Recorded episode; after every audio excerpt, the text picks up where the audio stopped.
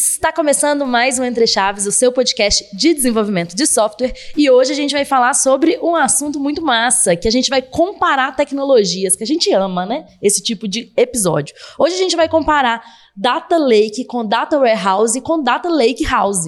E para isso, Champs. E aí, Champs, você tá animado? Tô animado para nadar aí nos, nos lakes da vida aí e e entrar nesse mundo de dados aí que a gente já tem conversado bastante, mas hoje vai ser um episódio especial aí, né, mais polêmico, mais diversos aí que a gente adora, né? Isso aí. E então, para contar um pouco sobre essas tecnologias para a gente, tá, tá aqui conosco a Rafa. E aí, Rafa, se apresenta para a gente. Olá, pessoal, obrigada por me receber novamente. É, sou a Rafaela, para quem não me conhece, sou engenheira de dados aqui na DTI e entusiasta de Data Lake Houses. Muito bom, Rafa. Pois é, você já veio aqui outras vezes, né? Já veio falar sobre dados, já nem sei mais sobre o que, você veio. Você veio do caso do, do um, entre cases com a gente aqui também. Muito massa. Então, vamos falar sobre isso. E claro, né? Vamos para a gente começar a falar sobre esse assunto. É importante a gente falar que dados, né? Quando a gente fala sobre dados, a gente sempre fala assim, ah, porque dado é igual petróleo. Essa, esse papo, né, de que, de que dados é importante, tirar insights do nosso, dos nossos dados é um negócio importante, já meio que tá até meio batido, né? A gente pode ver em algumas pesquisas até da Gartner e coisas do Gartner, né, e coisas assim, que em 2021 a prioridade mesmo dos executivos era falar sobre analytics e, e inteligência artificial. Em 2023, a gente vê que a prioridade passa a ser extrair os, o valor dos dados, né? Assim, muitas empresas começaram essa jornada dos dados, elas sabem que é importante é, extrair, né? Elas sabem que é importante lidar de alguma forma com esses dados, só que às vezes elas não sabem como fazer isso. E aí, Rafa, então, para começar o nosso papo, como que a gente começa esse negócio, né? Como que a gente começa a extrair de fato o valor dos dados? É, exatamente. A gente fala, fala-se muito, né, de, de tomada de decisão, extração de valor a partir dos dados, mas pouco se fala, acredito, né, sobre é, como a gente vai obter os dados, como a gente vai processar, aquela parte mais bruta do processo, né, que a gente chama de engenharia de dados. É, e é legal que eu já vi alguns artigos, né, que mostram que, por exemplo, é, dentro do mercado, para cada um cientista de dados trabalhando, você tem ali duas vagas de engenheiro de dados necessárias para aquele cientista de dados poder ser habilitado. Então, esse, esse processo é, de engenharia de dados é muito relevante para você dar o primeiro passo, porque se você não tem o dado, não vai fazer nada com ele. Exatamente, né? A gente já viu, é, mas não sei se nossos ouvintes já ouviram, mas a gente já pode até deixar é, esse gráficozinho, que é um gráfico até bem é, comum quando a gente fala sobre dados, da, dessa jornada dos dados, né? Desde que vai de um, data warehouse até né, um data lake, até um data lake house, que eu acho que é o que a gente vai falar aqui. Mas antes da gente chegar nisso, é bem legal isso que você falou, né, sobre a engenharia de dados e a importância delas, dela.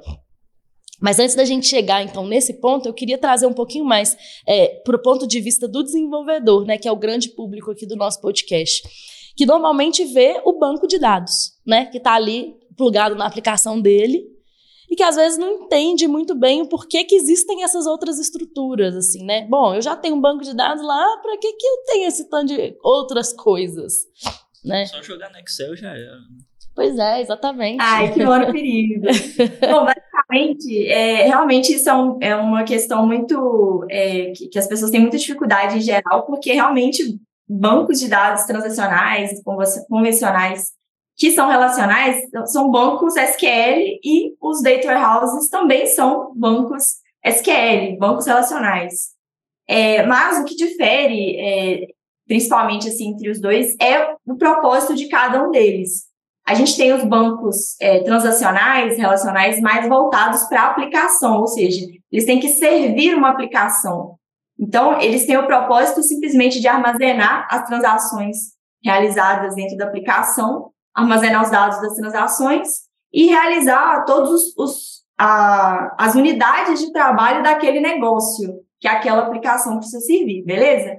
Já o Data Warehouse, ele já tem um foco de consumo dos dados que já existem, que já foram gerados para uma aplicação. Então, a ideia é ter um ambiente separado, um banco separado, que ele vai ter o propósito de ser otimizado para SQL, é, para analytics, para workloads de Power BI. Então, a ideia desse, desse Data Warehouse é ser um banco otimizado para leitura, enquanto um banco transacional de uma aplicação, ele tem o foco em escrita. Basicamente, essa é a principal diferença. É, se a gente for entrar num detalhe ainda mais técnico, a gente vai ver que existe uma coisa nos bancos é, relacionais que é a orientação à linha e orientação à coluna, né? É um conceito até um pouco difícil de explicar falando, porque ele é muito mais visual. É, mas, por exemplo, se você tem a orientação à linha, você vai ter no espaço de memória o dado armazenado, uma mesma linha próxima dentro da memória, né? Então, a gente vai ter cada linha sendo armazenada na memória, enquanto no orientado à coluna, você vai ter cada coluna armazenada é, juntas dentro da memória. Ou seja, quando você tem a, um banco é, otimizado para leitura, se você está com as colunas ali, cada coluna em sua caixinha, é muito mais fácil eu simplesmente querer selecionar colunas específicas sem precisar varrer todas as colunas, porque ele já vai lá direto naquela coluna que eu preciso. Então, essa é a vantagem que o Data House traz, né? Ele tem essa orientação à coluna. Em, contrapartida, é, a orientação à linha, ela facilita muito o processo de escrita, porque aí eu simplesmente escrevo a linha inteira na memória, eu não preciso ficar indo em cada caixinha lá da memória, escrevendo em cada coluna. Não, Rafa, assim, muito legal isso que você falou, né? Esses conceitos aí, né, que você nos trouxe em relação ao, ao Data Warehouse e ao, e ao banco de dados. E é muito, uma coisa muito importante para os desenvolvedores, porque eu vejo, aí eu né, não sei a sua opinião, Champs, mas eu vejo que é, os desenvolvedores, eles não têm mesmo muito conhecimento no que acontece com os dados após o banco de dados, né? Assim, eu me preocupo com a minha aplicação que salva meus, meus dados no meu banco de dados e pronto, né? E no máximo minha aplicação que lista meus dados, meu, meus dados novamente, mas não os desenvolvedores normalmente não se preocupam no que acontece após isso, né? Se existe, por exemplo, algum relatório que consome esses dados, existe alguma análise sendo feita sobre esses dados, existe, né, alguma, algum algoritmo que está plugado nesses dados de alguma forma. Então, os desenvolvedores, sinto que eles não têm muito conhecimento em relação a isso, e em relação ao caminho dos dados depois que eles são salvos no banco de dados às vezes o desenvolvedor até nem se preocupa com as queries, né? usa um RM lá e já abstrai isso para ele, nem a, a, query ele tem contato direito, né? Então é uma parte que eu vejo que também é bem apartada, assim, também, né? Até pelo que a gente vê na, na graduação em geral, assim, também, né? A gente vê bastante é, sobre banco de dados, mas é mais a parte banco de dados relacional, uhum. umas coisas mais usuais, assim, talvez uma parte de inteligência ali, de dados, de estatística e tal, mas nada que, que adentre muito nesses conceitos que a gente está falando hoje, né? Assim, de, de analytics mesmo, não. Pois é, inclusive é, na faculdade, né, quando você está estudando é, banco de dados ali, a parte de modelagem que você vê, ela vai ali até a normalização, né, primeira e segunda forma normal, é, e aí você começa a acreditar que o dado ele precisa ser armazenado de forma normalizada ali no banco de dados, mas quando você vai para o Data Warehouse, esse conceito cai totalmente por terra, porque, cara, não faz sentido eu salvar um dado normalizado no Data Warehouse é, se eu preciso aumentar a performance de leitura. Então, como é que eu vou ficar fazendo joins ali, um milhão de joins para ler o meu dado, né? Então, a, a ideia do, do conceito de normalização, ela já cai por terra. E aí você passa a ter redundâncias, que ok, tá ótimo, né? Para a gente melhorar a leitura é, e a velocidade de processamento, a gente precisa dessa redundância. Legal isso que você falou, porque realmente redundância é um negócio que você, inclusive, foge, né, quando você está normalizando um banco, né? Você, você não quer ter dado redundante normalmente no banco de dados relacional quando você está numa aplicação. Você não quer que o, um nome, por exemplo, de um produto esteja em mais de uma tabela. Você quer que aquilo ali né, esteja totalmente normalizado. E é, é, legal isso que você falou, porque realmente a leitura é totalmente diferente. Os paradigmas são outros mesmo, né? De que, por, por exemplo, isso que você falou da redundância. É, a forma de pensar e modelar, como propósito é diferente, né? A uhum. modelagem é completamente diferente também, né? Sim, por exemplo, o Star Schema é uma das modelagens é, mais famosas utilizadas em data warehouses. Não é normalizado. Então, você vê aquilo ali sabendo apenas normalização, você é um conceito ali difícil, né, a princípio de você. É, parecido, é um pouco parecido com o que acontece quando você vai para o NoSQL. Uhum. Aí, isso é, fica ainda mais maluco. Uhum. Mas aqui, Rafa, mas de forma mais prática, eu queria entender um negócio. Porque dado né, que uma aplicação, como a gente está falando aqui, salva os dados no banco de dados. E a gente está falando que o banco de dados ele é, ele é otimizado para escrita, enquanto o warehouse, data warehouse é otimizado para leitura. Como que então acontece essa transferência de dados aí do banco de dados para um, um data warehouse? É muito legal essa pergunta. Eu quero dar um passo antes. É, geralmente, que acontece antes de você se dar conta de que você precisa de um data warehouse ou de uma outra arquitetura? É justamente você tentar fazer analytics diretamente nesses bancos de dados. E aí você pode ter um problemão, né? Porque você vai acabar tendo ali vários analistas de dados concorrendo com um banco, com a sua aplicação, concorrendo pelo banco com a sua aplicação. Então, isso pode gerar vários problemas, né? O primeiro que você vai estar usando um banco que não foi feito para isso. O banco, geralmente, ele vai estar ali, um banco é, é, orientado à linha, vai ser um banco é, transacional, ele não vai suportar muitas vezes esses, esses tipos de queries que são feitas em analíticas, né? Você vai agregar, você vai fazer um somatório de uma coluna, e, e ou seja, né, isso tem altas chances de você acabar tendo um problema de seu banco cair, sua aplicação cair por conta disso. Outro, outra, outro problema muito comum que acontece é que geralmente uma fonte de dados só não é suficiente para você realizar um, uma análise, né? Então, muitas organizações ela não tem só uma aplicação, ela não tem só um banco, ela vai ter vários bancos. Então, você acaba que, que te limita. Se você faz a, a, o, essas análises diretamente no banco, na hora que você precisar de outras, outros bancos, o que, que você vai fazer, né? Aí acaba que a galera é muito criativa, né? Aí vão querer botar isso tudo dentro do BI, faz um, um, coloca todas as fontes no BI, ou então, igual o Champs falou, joga tudo no Excel, e aí você começa a fazer o, as suas análises lá dentro. E aí, cara, nossa, isso gera um problemão, porque você começa a ter ilhas de informação, né? Quando você tem vários, imagina, você tem vários analistas em várias áreas, e cada um desses analistas, eles fazem o mesmo processo, mesmo, usam Excel, usa o seu próprio BI ali, vai jogando dado ali dentro, fazendo o processo de ETL, né, extração, transformação e carregamento lá dentro. Aí você cria essas ilhas de informação. E isso é problemático porque você pode chegar no nível de você ter áreas que falam que um, um indicador é um indicador é um determinado valor e outra área que fala que ele é outro valor. Eu já vi isso acontecendo é, em um projeto com dados de faturamento. Imagina, você, você ter essa discrepância dentro de uma empresa grande, é, é bem crítico, né? E aí as empresas começam a se dar conta que elas precisam centralizar esse processo de ETL, né? Esse processo, precisam centralizar esse dado em algum lugar e fornecer essa, essa base né, centralizada para que todos os analistas consultem da mesma, que a gente chama de única fonte de verdade. Então, é, é, esse é, inclusive, muita, o apelido que as pessoas dão por Data Warehouse, né? É a única fonte de verdade. E aí, tá achando interessante? Então segue a gente no Spotify para não perder os próximos episódios. Não, beleza. Então, assim, né, você contou pra gente aí, na verdade, assim, a importância do porquê que, é só, dado que tem um banco de dados, por que raios eu preciso ainda ter uma estrutura de warehouse, né?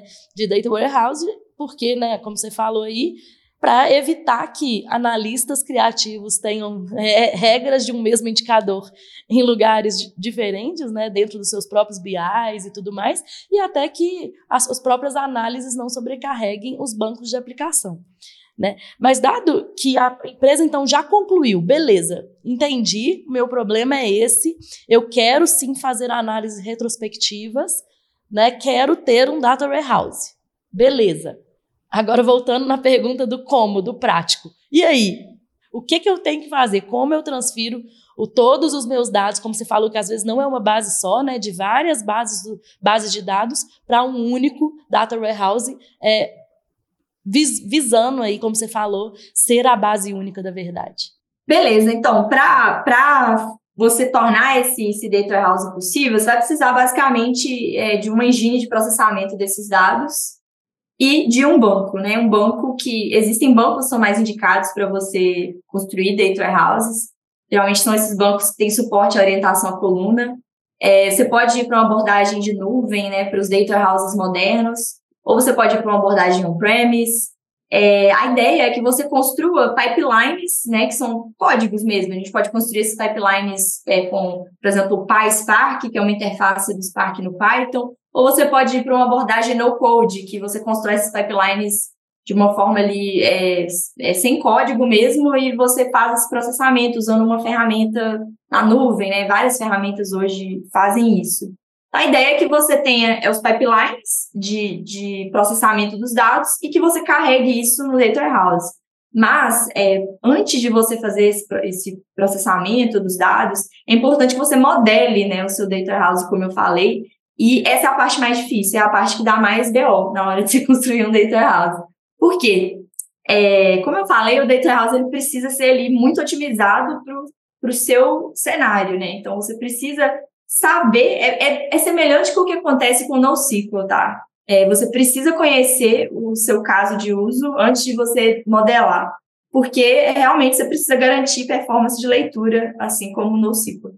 É, é semelhante, né, o mindset, apesar de ser coisas totalmente diferentes. Acho que esse é o maior problema, as pessoas querem construir um data house e depois vem o que, ah, a gente tem o data house e agora a gente vê o que a gente vai fazer não é bem assim. Tem grande chance de você precisar jogar esse DW no lixo, assim, caso você simplesmente construa ele sem, sem ter muita noção.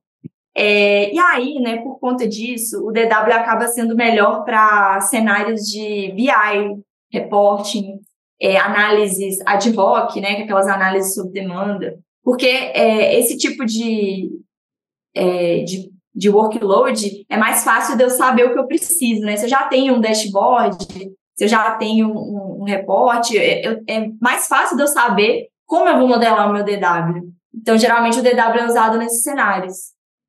É, esse aí até fiquei numa dúvida, porque realmente, né, como eu falei no início, assim, é, existe esse gráfico aí que é bem é, comum de se ver quando a gente fala sobre dados, que o data warehouse ele é colocado mesmo nesse lugar, nessa caixinha, né, de análise retrospectivas, como você falou aí, de análises do que aconteceu, que é basicamente assim, né, eu tenho um BI que eu analiso o dado para ver o que, que aconteceu e tomar alguma decisão talvez para o futuro, mas em relação, a, os meus dados são do passado, né, uma análise do passado para, enfim, né, entender como, entender, sei lá, padrões, entender como que algumas coisas funcionam. É, e aí, né, quando nessa própria figura a gente fala assim, ah, mas agora eu quero começar a tomar é, análise, quero começar a fazer análises futuras. Aí o, da, o da Data Warehouse já não é o, o indicado, né? É, é, bem por isso que você falou aí, é por, mais porque eu preciso saber muito bem modelar, ou a própria estrutura do, do Data Warehouse não comporta, né? Talvez dados para que eu consiga fazer de fato análises preditivas e prescritivas. É, então, existem data warehouses modernos que eles possuem funcionalidades capazes de entregar esse tipo de é, análises é, relacionadas a machine learning, né, e outras coisas preditivas. Como, por exemplo, o BigQuery, que é um data warehouse moderno, ele possui é, funcionalidade de, de ML lá dentro, né? Agora, quando a gente vai falar do data warehouse no conceito mesmo, ele realmente não é muito utilizado para workloads de data science e machine learning, porque é, muitas vezes esses, os algoritmos utilizados para essas para esses processamentos, eles precisam de um acesso direto ao dado. E dentro de um, um, banco, de um data warehouse, geralmente você vai precisar fazer uma conexão com aquele banco, você vai precisar carregar os dados em memória, e aí você vai ter uma volumetria muito grande, pode ser que você não tenha performance. E aí os, os cientistas de dados, eles preferem muito mais trabalhar, é, por exemplo, se você for pegar as, as as libraries de machine learning do Spark, né? Você trabalhar ali com um data lake, que é uma outra arquitetura, onde você está trabalhando com repositórios de arquivos, e aí você consegue ter esse acesso direto ao dado, e não através de uma conexão com o banco, entendeu? A gente pode falar, Rafa, que no, no Data Warehouse os dados são estruturados ainda e num Data Lake já não são? São dados não estruturados?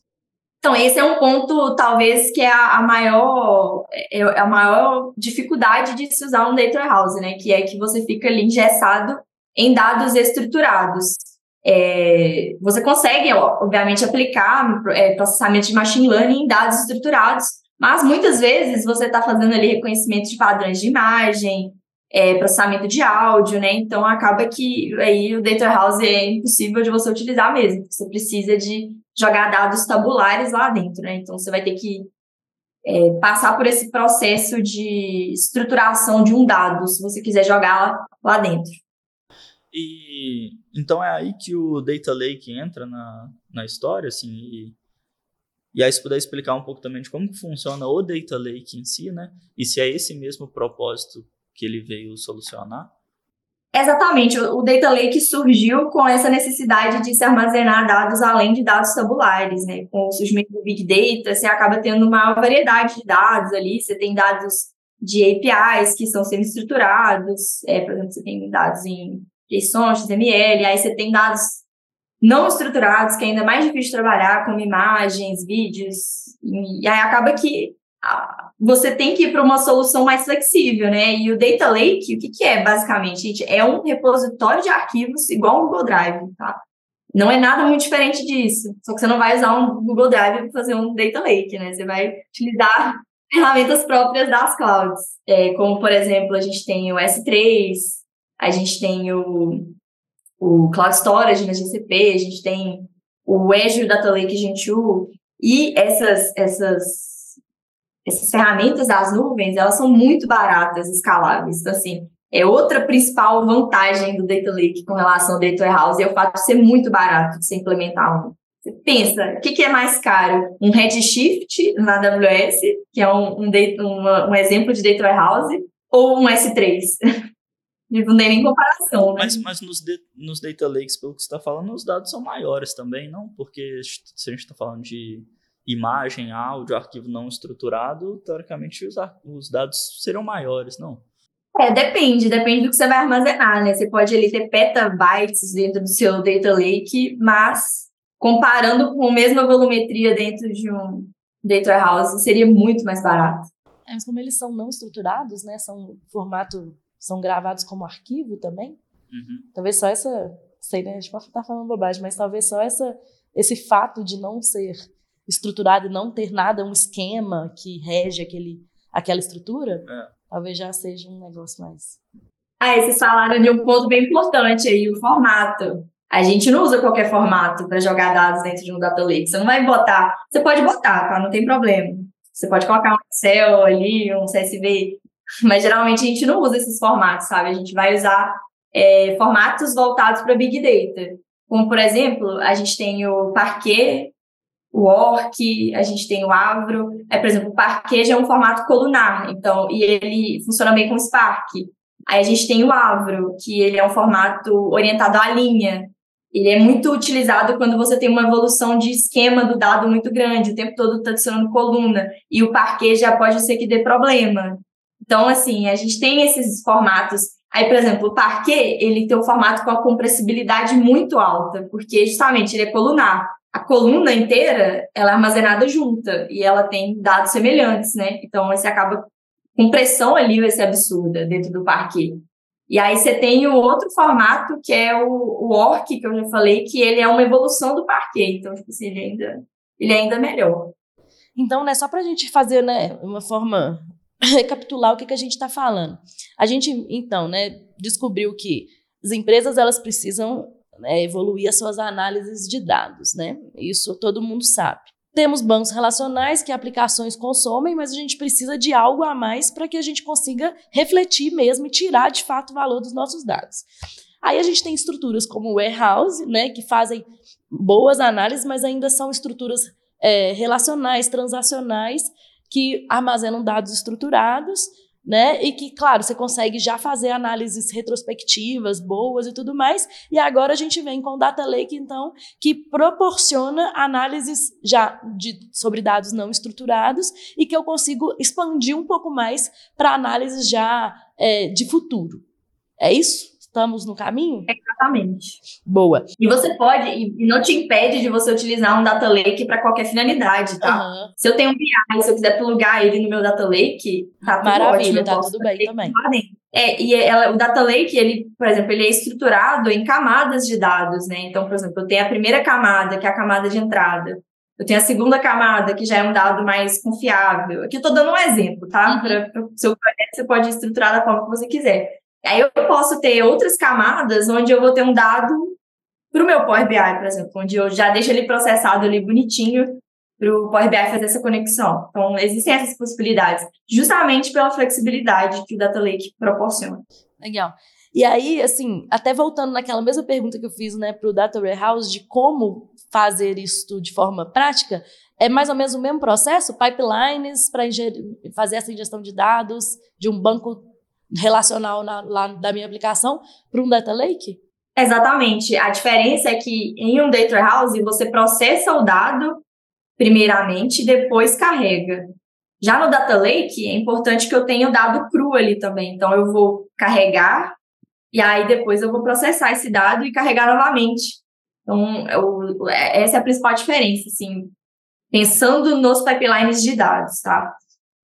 É, mas se a gente quer construir um data lake do zero, a gente precisa tomar alguns cuidados, assim como no caso do data warehouse. É, no caso do data lake, a gente não precisa ficar se preocupando tanto com, como como aquele dado vai ser utilizado, é, não é uma preocupação tão relevante assim como no Data House, justamente porque o Data Lake é flexível e o Data House já é mais engessado. É, mas eu preciso me preocupar em como os usuários vão consumir aquele dado, porque enquanto no Data House, que é um banco, é simplesmente fazer uma conexão com o banco e, sei lá, dependendo do banco, qualquer ferramenta vai ter integração, no Data Lake é, não é só fazer uma conexão com a minha ferramenta de cloud. Pode muitas vezes ser impraticável de eu simplesmente fornecer os objetos ali, os arquivos de dados, dependendo da ferramenta que a pessoa está utilizando. Então, eu preciso me preocupar em como essa pessoa vai consumir. É, então, acaba que, se eu não tiver essa preocupação no começo, eu posso ficar ingerindo, ingerindo, ingerindo dado, sem me preocupar com o consumo, eu não vou conseguir validar se aqueles dados estão ok. E aí acaba que gera um ciclo vicioso. Assim, eu estou ingerindo dado, meu usuário não está usando, e aí eu não, eu não consigo validar, eu não consigo melhorar o meu data lake. Com o tempo eu vou começar a ter dados inúteis. Já vi isso acontecendo em data lakes que se iniciam. Então a ideia do MVP, ela também deve ser aplicada ao data lake. E aí a gente entra num outro, numa outra parte dos, dos data lakes, que é os estágios de maturidade. Existem alguns estágios que a gente pode olhar para o data lake e, e definir é, sobre a maturidade dele, né? O primeiro, que é o estágio mais básico, é o Data Puddle. Data Puddle, ele é um data lake muito pequeno. Ele é um data lake com apenas um propósito. Por exemplo, é, eu, eu tenho um algoritmo de machine learning que eu quero aplicar nos meus dados de compras. E aí eu vou ter um data lake focado só para aquele problema. Na verdade, não vai ser um data lake, vai ser um data puddle, porque justamente ele é o primeiro estágio de maturidade do data lake. Agora, se eu começo a ter mais propósitos, né, sei lá, agora eu tenho um algoritmo que faz outra coisa, então aí você começa a precisar de mais dados naquele data lake. E aí ele começa a se tornar um data pond, que é um conjunto de, de data puddles. Se você pegar as traduções literais, né, você vai ver que, tipo assim, pond é poça. Então você vai ali, justamente caminhando no Data Lake. É genial. Como engenheira de dados, eu ia adorar ficar dando nome para as coisas assim que eu, que eu crio. Mas, enfim. É, então, a ideia né, de você ter um data pond é que ele vá, à medida que vá surgindo mais poças de dados ali dentro, esse data pond ele vá se tornando um data lake. Aí vocês podem estar se perguntando, beleza, mas quando eu sei que é um data lake já o meu data pond. Você sabe que é um data lake quando você já começa a ingerir dados lá dentro que você ainda não precisa. Então, tipo assim, se eu tenho um data pond, os dados que tem ali são só dados que eu estou usando agora. Se eu começo a ingerir, ah, isso aqui no futuro a gente pode ser que use, sei, vamos colocar aqui dentro, ai, beleza, aí você já pode se dizer que você já tem um data lake. E aí existe um outro estágio além do data lake, que é o data ocean, que aí eu acho que é meio utopia, né? Que é quando você, sei lá, todos os dados da sua empresa estão no seu data lake. Gente, adoro, adorei essas aí, ó. As analogias com, com os lagos, né? Como disse o Champs no início. Nossa, existe muito bom, que é o Data Swamp, mas o Data Swamp é ruim. o Data Swamp é quando você tem um data lake sujo. Todo dado que você bota lá dentro, você não tem garantia de qualidade, não está confiável, o dado é inútil. E aí você chama aquilo de data swamp, né? Que é quando é realmente muito triste quando isso acontece, você joga o seu data lake no lixo, basicamente, é bem difícil de recuperar quando isso acontece, porque você, você perdeu a rastreabilidade dos seus arquivos ali dentro, né? Então é meio complicado. E isso acontece geralmente por causa da flexibilidade que eu falei. O data lake ele proporciona muita flexibilidade, mas em contrapartida tem esse problema aí de poder perder a noção dos seus dados. É tem que tomar cuidado, porque quanto mais dados, mais fácil se afogar também, né? ah. Não, Rafa, você falou aí, né, de, do MVP, do Data Puddle, do Data Pound, né, do Data Lake, do Data Ocean, né, essa evolução toda, essa maturidade toda. E eu também já vi é, Data Lakes que realmente, assim, porque eu acho que as empresas, elas entraram muito nesse boom, né? Como eu falei no início de 21, assim, que todo mundo queria falar sobre IA, todo mundo queria falar sobre analytics, todo mundo queria, né, ter os seus dados em alguma estrutura que parecia é, habilitar alguma coisa, né, alguma análise futura. Mas às vezes meteram os pés pelas mãos mesmo e criaram um data lake lá que não tem utilização. Também tenho alguns, que, alguns casos aqui que eu consigo mencionar, né, não, não mencionar, né, claro, mas que eu consigo me lembrar aqui, é justamente disso, assim, de, de que construíram um data lake com vários dados e agora, poxa, e aí? Como convencer a área de negócio de que ela tem que usar isso aqui, né? E às vezes o caminho é o, é contrário, é realmente como você falou, né? Construir pequenos é, poça, pequenas poças e enfim, para resolver primeiro problemas de negócio, né? E depois, só depois, pensar em começar a armazenar dados que por enquanto não preciso, mas no futuro vou, vou precisar, né? E aí, é, você falou um negócio sobre flexibilidade também que me chamou a atenção, que como você falou, né, o, o Data Lake você consegue, você, você reiterou várias vezes nas suas respostas que, ah, assim é um jeito de fazer, mas você pode fazer do jeito que você quiser. Ah, você pode armazenar desse jeito, mas se você quiser armazenar outra coisa, você também pode. E assim, esse tipo de flexibilidade pode levar a outros problemas também, como, como que os, né, as empresas lidam assim com esses problemas de dados sujos, né, que você até começou a falar. É aquelas, né, ser, tudo te, tudo lhe é permitido, mas nem tudo te convém. É justamente porque a, a flexibilidade dele é, é, porque é um repositório de arquivos. Você pode botar qualquer coisa lá dentro, de qualquer jeito. No Data House, você já está falando de um banco SQL que, se você salva um dado, por exemplo, um exemplo idiota, eu tenho uma coluna que ela é, é float. E aí eu coloco uma string lá dentro. Aí ele vai falar, opa, não pode. No Data Lake, não. Você pode simplesmente colocar o dado ali dentro, você pode armazenar um novo arquivo lá Aí você só vai ter problema na hora que você for tentar ler tudo, né? Que ele vai falar, opa, tá, tem uma coisa errada aqui. Então, assim, é, aí acaba que você precisa criar muitos artifícios em volta do Data Lake para você garantir qualidade dos dados. Você precisa usar outras ferramentas, você precisa implementar testes de dados, você precisa implementar uma governança fortíssima com catálogo de dados, que é onde você vai ter ali toda a relação de tabelas, pastas do seu data lake, colunas, tipos. Você precisa criar meios de você verificar a integridade dos seus arquivos. É, você precisa se preocupar com a linhagem dos dados, né? Que é quando a gente tem, por exemplo, como eu falei, as camadas, né? Que você tem o dado passando por várias camadas. Eu preciso saber com, como é que ele, como é que ele está passando em cada uma dessas camadas, em quais é, quais pastas ele está entrando, enfim. Então, e tu, toda essa preocupação você precisa ter dentro de um data lake. Se você não tem, a chance muito alta de você ter um data swamp é, é certeza, assim, é.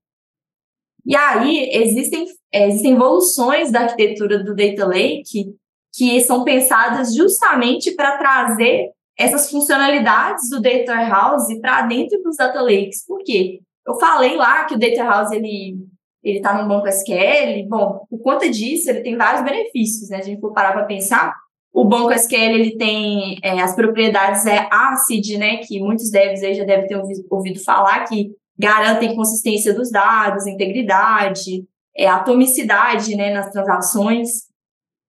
E é, você trazer esses benefícios do Data House para um Data Lake é possível, né? Existem ferramentas que façam, fazem isso, mas aí a gente não está falando mais de Data Lake. Aí a gente está falando de uma outra coisa chamada Data Lake House, né? Uma evolução do conceito. E é, um, é engraçado porque, né? As pessoas são criativas, né? Simplesmente juntar das coisas ali, né? Lake mais warehouse, Data Lake House, eu achei genial.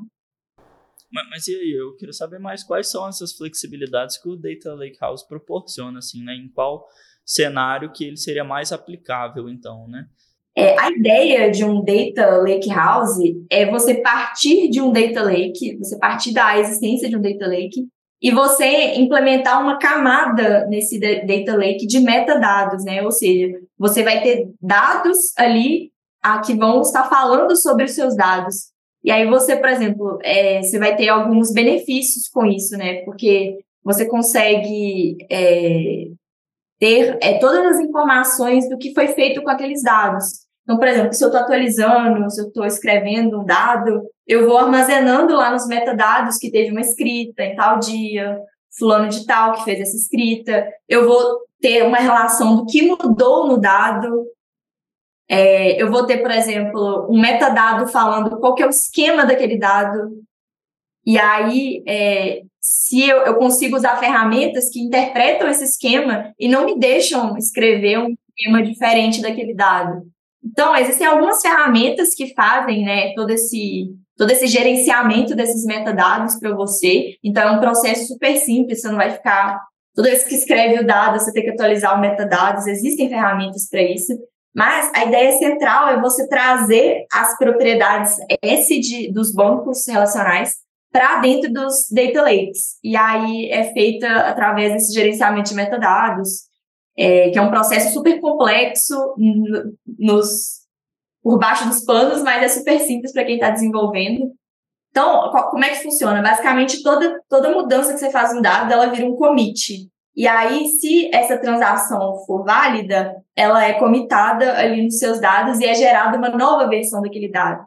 Então, é, isso é muito legal, porque se eu quiser, por exemplo, restaurar a versão do meu dado, eu consigo. E, cara, a gente tem que pensar que a gente está falando de arquivos, é, a gente não está falando de tabelas, mas a gente começa a tratar esses arquivos como se realmente fossem tabelas, eles são abstraídos para o usuário, para o desenvolvedor, como se fossem tabelas. Então, se a gente for parar para pensar assim, eu tenho um conjunto de dados ali, que no meu data lake ele vai estar armazenado em vários arquivos, várias pastas, né, que são as minhas partições, é, mas o que eu estou enxergando é uma tabela com, onde eu posso fazer update, delete, posso fazer upsert. Então, qual é a dificuldade de você trabalhar com data lake? Se eu precisar alterar um registro de, uma, de um conjunto de dados, é difícil. Por quê? Porque onde está esse registro? Em qual arquivo? Entendeu? Eu, eu não sei qual arquivo está. Eu vou ter que reprocessar o dado inteiro para atualizar só um registro. O, o, da, o Data Lake House, aí já a história já é outra. Eu estou trabalhando de forma atômica, eu estou mexendo nos registros. E o, Del, o Data Lake House ele vai lidar com os arquivos que são gerados, né? Por exemplo, se eu faço um update, ele vai saber em qual arquivo ele vai alterar. Ele vai otimizar os arquivos depois, tipo assim, agrupar os arquivos que foram sobrescritos. Então, tipo assim, ele vai lidar com tudo para você. É uma maravilha é, é, muito legal, né? Que a gente fala muito aqui no Entre Chaves sobre camadas de abstração, e eu tô entendendo que o Lake House é tipo uma camada de abstração sobre o Data Lake, né? Que era uma, um, um, uma estrutura com dados não estruturados, muito né? E tudo mais, muito flexível e tal, tal, tal. E aí vem o Data, Data Lake House para abstrair um pouquinho dessa complexidade mesmo, né? E torná-la mais simples para as pessoas que têm que lidar com aquilo. Mas uma coisa que eu não entendi, Rafa, é se o Data Lake House, ele, além de, claro, ter essa, essa vantagem muito clara que você falou, né, de dar mais simplicidade para aquele armazenamento, para a escrita, para modificação e tudo mais, para rastreabilidade dos dados, para a qualidade dos dados. Mas para além disso, ela habilita essa estrutura do Lakehouse, habilita alguma análise que antes não era possível no Data Lake, porque né, só só contextualizando, no Data Lake a gente falou que ele habilita muito mais algoritmos de machine learning e tal, análises mais futuras. Né? O Data Lake House, ele habilita algum tipo de análise que o Data Lake não possibilitava antes ou não? Não, o que vai fazer diferença é que ele vai muitas vezes melhorar a performance de leitura daqueles dados, né? Porque existem formas de você otimizar o, armazenamento dos arquivos, né? Então você tem, se ele tem uma tabela com vários registros é, como aqueles registros estão armazenados e divididos em arquivos importa muito para a forma que você vai ler aquilo depois. Então, o, o Data Lakehouse ele possui essas otimizações, ele possui data skipping, que é, é muito legal. Você consegue, por exemplo, otimizar o dado é, em uma determinada é, uma determinada coluna, né? Para que ele, por exemplo, ele armazene o dado ordenado e aí ele saiba exatamente quais arquivos ele pode ignorar na leitura e isso ganha processamento, é, velocidade de processamento. Então, acaba que ele é benéfico por isso. É, mas, é, o, o, no caso de um, Delta, um Data Lake House utilizando o Delta, que é uma ferramenta, é a ferramenta mais utilizada né, para criar o Data Lake House, que ela faz todo esse processo que eu falei, esse processo de gerenciamento de metadados, é, ele utiliza um formato definido que é o Parquet, é, que é o formato que eu já citei aqui na, na, no podcast. E ele é um formato de dado que pode ser estruturado e semi-estruturado. Então, por exemplo, aí se você for falar de arquivos de texto, arquivos de, de áudio, vídeo, aí não, não tem como você utilizar isso com, com essas, essas capabilities que eu falei, né? Mas a, a, o, o, ponto principal é que você pode ter isso no seu Data Lake House também, entendeu? Você pode ter text, é, textos, arquivos de vídeos, bem como você pode ter esses dados tabulares. A questão é que os dados tabulares é muito difícil de lidar no Data Lake, entendeu? Aí por isso que a gente realmente fala que é, é realmente o melhor dos dois mundos. É, é um Data Lake, mas também é um warehouse. Então, se é um dado é tabular, eu vou jogar no, no, nessa, nessa ferramenta que eu falei, por exemplo, o Delta, que vai usar o Parquet. Se não é tabular, aí eu já não vou utilizar, mas eu não vou ter que ter duas também, estruturas, né? Como se você tivesse assim, é. no melhor dos mundos, é como se você estivesse realmente unindo as duas coisas numa estrutura só, ao invés de ter um data lake para lidar com dados não estruturados e um data warehouse para lidar com os dados tabulares, né? Igual você falou. Exatamente. Você vai ter tudo ali no mesmo ambiente. Entendi. Eu falei de ferramenta, é, tipo assim, as ferramentas principais utilizadas, né? É o, a gente tem o Delta, Delta Lake, que é do Databricks, que é, o, é a ferramenta que eu mais utilizo nas arquiteturas que eu já trabalhei. A gente tem outras opções também, por exemplo, se você for para uma para uma arquitetura de AWS, onde você não vai utilizar o Databricks, Aí existe, por exemplo, o Apache Hood, o Apache Iceberg, que integram, por exemplo, com a Tina, com o Glue, com as três. É, então tem essas opções, né? Não é só o Delta. Tem muita gente que acha que assim, ah, para eu ter um Data Lake House, eu preciso implementar o Delta. Não, existem outras opções também. Bom, e, eu acho que vale fazer uma pergunta aqui, né? Que é uma preocupação importante que a gente tem, né? Ainda mais falando de, de armazenamento de, de dados, de Big Data, né? De armazenar é, muitos, muitos tipos de dados diferentes, né? Como é que entra a preocupação com a privacidade nesses casos? Porque na própria LGPD a gente já tem essa preocupação com armazenar somente os dados que a gente realmente usa ou que tem um propósito ali por trás. É, como que são tratadas essas questões em cada um é, desses tipos de armazenamento de dados? Legal. É, então, basicamente, os mesmos cuidados que você tem na hora de é, modelar uma aplicação, você precisa se preocupar se você for modelar um data lake, um warehouse ou qualquer outra arquitetura dessa, você precisa ter as mesmas preocupações.